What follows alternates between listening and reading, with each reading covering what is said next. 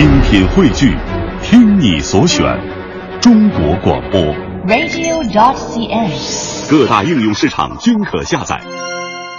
IT 世界热闹非凡，天下公司今天最关注校园 O2O。嗯，其实呢，在上大学的时候，很多的这个朋友都跟我一样，就已经开始接触互联网了。那个时候呢，呃，可能就是最基础的，比如说上上淘宝啊啊，但是那时候还没有什么微博、微信，也还嗯，就然后呢，在在这个大学校园里边呢，现在就发生了很多的变化。只要学生想干嘛，只要有钱，只要有网，啥都能干成。嗯，这个确实是很多团队啊都看好这个市场，也做起了呃校园 O2O 啊。成立于二零一三年的小麦公社，最初的切入点呢是快递最后一公里。我们来看调查，最近几年这个大学生网购频次非常的高，几乎每周都网购的学生比例超过了百分之二十一。随之而来的就是那么多快递包裹经常会在学校门口堆成像小山一样。那么小麦公社就尝试跟快递公司来合作，接收快递放在小麦公社设在学校的服务中心，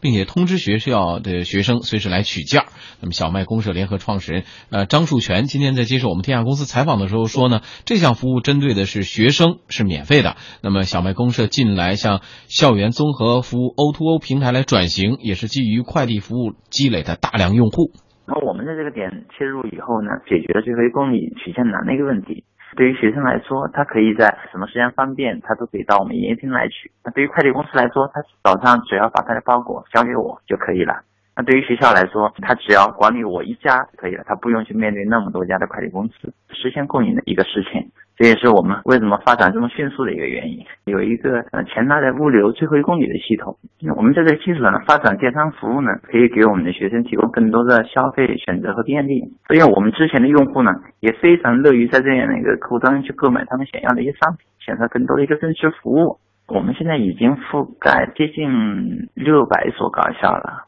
人群大概覆盖到接近一千万左右的学生用户。是在高校特别集中的城市，一二线也有，二三线也有，像北上广、像南京、西安、沈阳、哈尔滨这样的城市都会有。嗯，那么在今年年初以来呢，小麦公社就选择了学生高频次消费的很多生活用品，开始线上销售了。张树全认为，平台上小麦特供的产品呢，是来自厂家的特供，价格很优惠，再加上实体的门店啊，这些都是小麦公社现有的优势。很多的厂商特别重视校园这块的市场，有一些厂商甚至和我们联合推出了针对于学生的那些特供品，有一些是价格非常的低，有一些是定制化的一些产品，也有一些是增值服务的一些特供，所以我们也在和很多的厂商进行战略合作。举个例子来说，我们跟绝味鸭脖合作的话，他就跟着我们的反馈，专门对学生的消费习惯推出来了一款小型的冲淡包装的那个鸭脖。并且它改改变了他们那些生产线和配送的一些环节。学生现在是没有收入的一个群体，其实他们对价格还是比较敏感的，所以对我们来说，我们提供的商品呢，有些产品会低到很大，总体上是要比其他的渠道要低百分之二十左右。特别是在这个月，我们刚推出来一个，就是你一旦发现我们特供的商品高于说超市或者其他的网络平台。那我们就会赔给你的，它是一个看得见的一个电商。对于学生来说，你出了所有的问题，不仅仅是可以通过网络来直接联络我们，你也可以通过我们的门店来联络我们。这对于学生来说会更有保证。嗯，这样对校内外本地超市来说，这就很容易成为冲击啊。不过张树全也表示呢，双方选择了合作，超市也通过平台进行销售，价格还比线下的更便宜。我们的平台上可能过几天就会出现叫一个本地超市的一个专属频道，我们会跟他进行联合合作起来，把学生需求的很多进行上架、进行售卖，和原有的价格做一些调整。嗯，北京理工大学后勤主任李峰博呢告诉记者说，包括像刚刚提到的小麦公社在内，这样的 O2O 要进驻校园，学校其实也是有一些相应的要求和规范的。有哪些规范？我们一起来听一下。第一个要求，他这个企业必须要有相应的资质和证照，因为必须是合法的企业。第二个要有行业的一定的认知度，比如说协会的认可。第三个必须是以为我们学校的师生提供这些优质、高效、安全的服务为目的，不能说只是为了挣钱。第四块，我们还希望他们必须遵守学校的规章制度，跟我们一块儿共同维护校园的秩序。像那个小麦公社，他进来是帮我们解决校园快递这个乱象的，然后我们还做了一些背景考察，比如对他这个企业资质也跟他沟通，他必须是以为学生服务为目的的，就是他现在这个快递是不向用户增加这个服务费的。这一段时间在学校里啊，整体做着对校园秩序的维护啊，帮我们清理外围快递啊，还是起到一定的积极作用。嗯，李丰博说呢，学校超市和校园 O2O 合作共赢，能更好的服务学生的学习和生活。对传统的业务啊，是我们建议他们找了一个通点，合作共赢。纯线上也解决不了用户的全部问题，纯线下也解决不了。而且这个是一个时代发展的潮流，即使学校把他们禁止，但是学生有这个需求，学生还会通过别的渠道在网上去买。所以线下这些传统业务它转的也很快。比如像一些餐馆啊，他就跟像美团呀、饿了么这些在合作，就是把校园市场功能做好，对他们双方都非常有益。总体学生还是比较欢迎的，对这些 O2O 模式，既提高了这个效率，节约了社会的资源，也为用户啊带来一种实惠。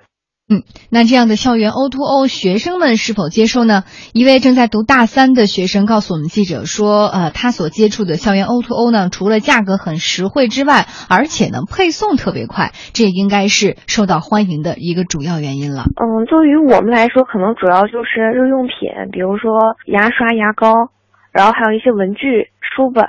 然后还有就是食品。因为本来那个我们买的东西就不特别贵，就不是像那种化妆品和衣服，虽然会有促销活动，所以还蛮便宜，几块钱吧都可以。还有一个就是它那个送货速度特别快，因为可能就比如说我们订牙膏的话，肯定是当天没有牙膏用了才会订，送速一天之内吧。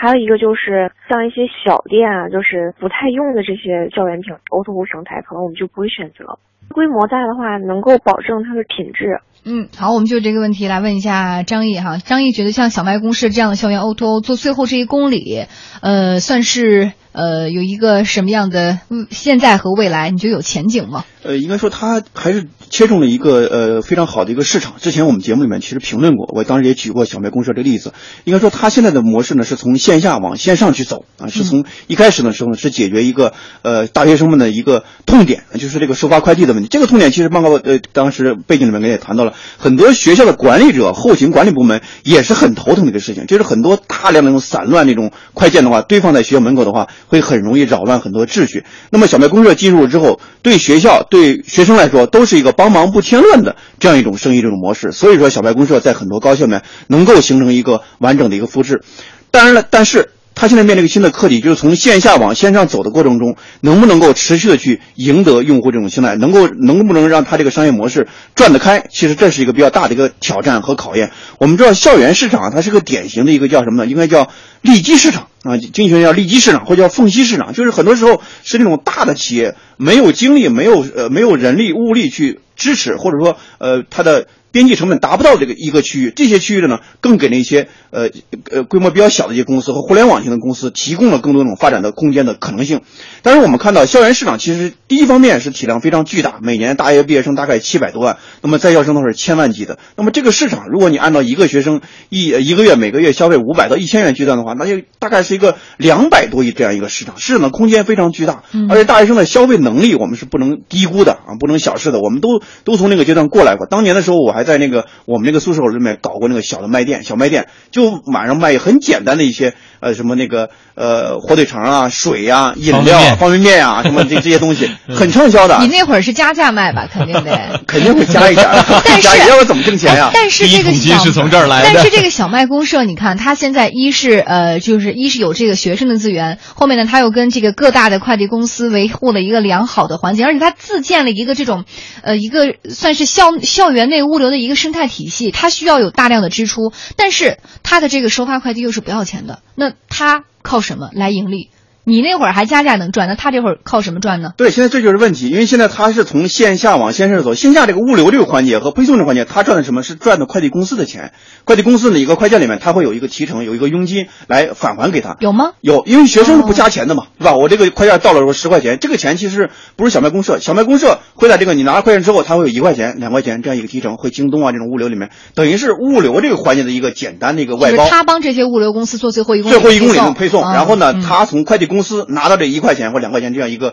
约定约定的一个佣金，嗯然后同时呢对一个终端进行一个维护。那么他现在呢，小麦公社就想把这个用户这个群体和用户这个资源形成一个商业化。嗯但是其实这个商业化是比较难的，因为这个商业化你可以做大，但同时呢，我们知道校园市场它是一个相对封闭的一个市场，嗯可能你这个生意模式在北航能够成功，在南开大学就不一定能成功。那么在南开大学成功之后，在南在在南方的大学里面嗯也不一定能够对目复制成功。前来看的话，小麦公社现在是在四百家大学当中已经开设了自己的这个店哈，呃，预计说要明年开一千家，也就是他希望全国的布局。另外，我担心一点就是说，你的这种生意模式的话，其实你还是卖一种快消品也好，或者是学生们的一些日用品也好，利润你要保证你的价格的空间的话，你就要一定要比京东去便宜，是吧？嗯嗯因为京东已经是做到极致了，嗯价格方面，对吧？因为它有自己的物流团队，然后有自己的自采团队，有自己的直营团队，它的成本已经控制非常低了。那么你和京东要比这个成本的话，那你就要付出更多。付出更多的话，这种成本是投资人来给予的。但是投资人耐心达到一定的程度之后，你怎么实现一个良性的一种运转？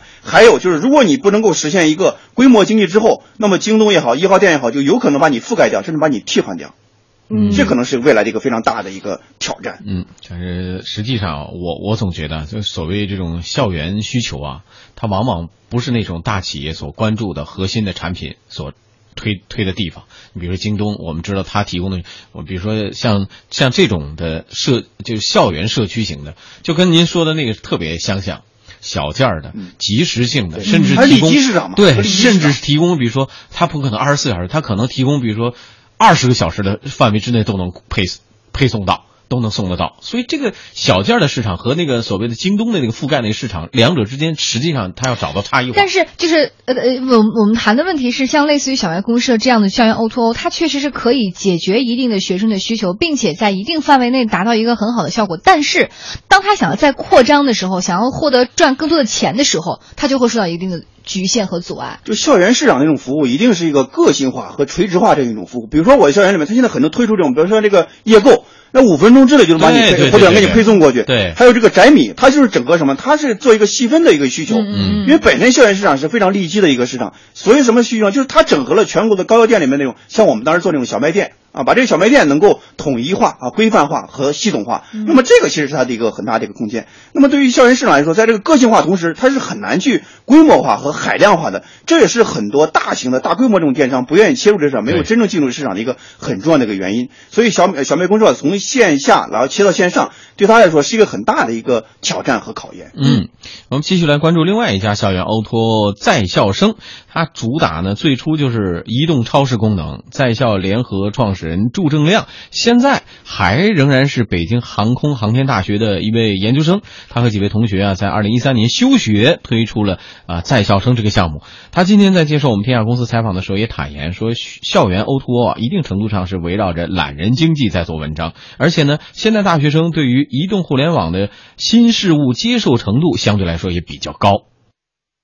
我们快速的经历了移动互联网的工具时代、呃社交时代，然后进入电商时代。而移动互联网做电商必不可少的就是 O to O。那么我们熟悉的是校园，所以说自然而然的会有校园 O to O 这么一个项目发生。学生群体有四大特点，第一个呢就是他很懒，我也去送过货，也去这个接触过，基本上宅男这个词儿就从学生起来的嘛，啊，你能把他送到门口，他情愿加钱。第二个点呢，他们是群居的，基本上一个宿舍至少四个人，当这个产生消费行为的话，它的概率群带效应会极大提高。啊，第三个呢，就是他们需求非常明确啊，一些超市的日常品，比方说可乐啊、泡面啊、卫生纸啊，就是他们要的东西就那一些啊，而且也很好的去涵盖它。最重要一点就是他们对于这个新鲜事物，比方说移动支付、移动互联网啊、O to O，他特别的认可。比方说现在这个这个饿了么、美团的订餐啊，学生是个非常大的群体，饿了么就从校园出来的嘛。这个周正亮表示说，在校生呢，他们是希望推出更多的综合性的服务，来给用户提供一整套的解决方案。北京的知名学校我们全部覆盖，本月之内，北京这边我们会覆盖百分之六十以上的学校，然后现在呃也是在这个月，湖南我们也会覆盖到这个百分之五十以上的学校，然后这个武汉呢也能覆盖到百分之三四十，在五月份结束之前，我们应该能在全国覆盖到将近两百所高校，目标是在今年把全国的将近一千所高校全部覆盖。马上我们发布新版本的话，不仅会有一些呃这个日用品，也会有这个比方说啊、餐饮啊、有有一些服务，比方说洗衣服啊、取快递，包括还有周边的旅游、订电影票等等等等，包括马上我们还会跟这个大学生租房啊、也进行合作，然后还有一些呃其他的产品内幕，比方说像这个湖北的特产良品铺子啊，比方说我们现在跟新西上那个肉夹馍也在合作。嗯，通过在校生这个平台呢，学生不仅是用户，也可以做创业者，比如说代理品牌商品，把家乡特产拿来销售，或者通过在校生的股权众筹公司，让学生投资参与到产品代理和二次创业中来。那么朱正亮也认为呢，在这个平台上，每个人都可以是老板，那么学生创业将会更加的容易。学生创业百分之九十以上的都是做校园相关的，就跟我们一样。那么我能帮他解决在校园里面大部分学生啊都能够去看到他的这个产品，就我能帮他做到很好的营销。然后如果他是个实体产品，比方说需要试点，我可以在一个学校给他试点，给他做出数据来。现在我还有一家公司呢，也是我们合作的一个公司，也是一个创业公司啊、股权众筹。也说你的学生创业，你无论是啊、开餐饮也好，代理商品也好，或者说做一些服务型的创业也好，啊、只要你这个产品在一个学校。我这边帮你免费去试点，做出数据来了，我可以让我的线上员工、线下员工，甚至学生来帮你众筹资金。嗯，近年来呢，校园 O to O 真是如雨后春笋般的涌现哈，资本市场对这个领域也是青睐有加，他们也是呈现出一些不同的模式啊，为校园 O to O 领域带来了很多的可能性。比如啊，之前张毅老师所提到的宅米网，它是呃专注做开在这种寝室楼里的便利店的生意的啊，售卖的主要是一些零食为主的快消品，三元起送，下单之后啊，据说五分钟之后就可以送达到这个用户手中，估计就是这个宿舍楼楼。楼上楼下的一个关系哈，还有就是有一个这个 app 叫做分期乐啊，这个项目呢主要是专注于大学生的在线分期购物和金融服务。呃，我觉得哈，张毅，我个人的一个观点就是，这个校园 O to O 啊，只不过是一个 O to O 已有的模式当中，把它局限在这个地域里，就是这个校园范围，但是它并没有什么创新，只是模式上的一个重复而已。对，互联网它就是。两个问题，一个是需求的匹配，一个是信息的对称。就是校园 O to O 的更多时候是一种需求的匹配。嗯，在这需求匹配过程中，我们知道它这个互联网一定是个广义和海量这种概念。那么校园那种 O to O 呢，更多的时候是互联网这个大的一个呃环节里面一个一个子单元和一个分系统而已。在这个系统里面，你要如果你要实现一个做好和做优的话，一定要实现一个个性化和特色化差异化。但是我们看到刚才背景里面，他其实想做的东西很多，租房、旅游啊各种东西都想做。其实你做的越多之后，更代表你的特色其实不鲜明。的，你的特色，你的存在的一唯一的这种理由，就是说你的特色化，比如说你的就近，你快速的响应，三分钟、五分钟就能够送到送到宿舍去，甚至食堂里面你不想下今天下雨了，不想去食堂吃饭，然后有一个 A P P 下来之后，你可能一分钟给你送到送到你的门口，是吧？寝室的门口，这其实是你的特色化、个性化。校园 O to 其实很难规模化、很难标准化和很难海量化的这样一个有局限的这样一个市场，而且做好了很不容易。而且在前期更多的是有这个资本的补贴，他们才可以让学生享受到便利又便宜的服务。那未来如果这个资本的补贴跟不上，是不是他们就也就快到了这个西山没落之时了？但是我觉得，就是校园 O to 呢，也给了很多大学生也好、研究生也好，提供了这样一个创业的平台和这样的创业的空间。嗯、我觉得对于这样一种新型的一种商业模式呢，我觉得还是呃多一些鼓励，多一些喝彩和加油。好，我们也希望更多的在这个校园当中有更多出色的呃创业的产品出现。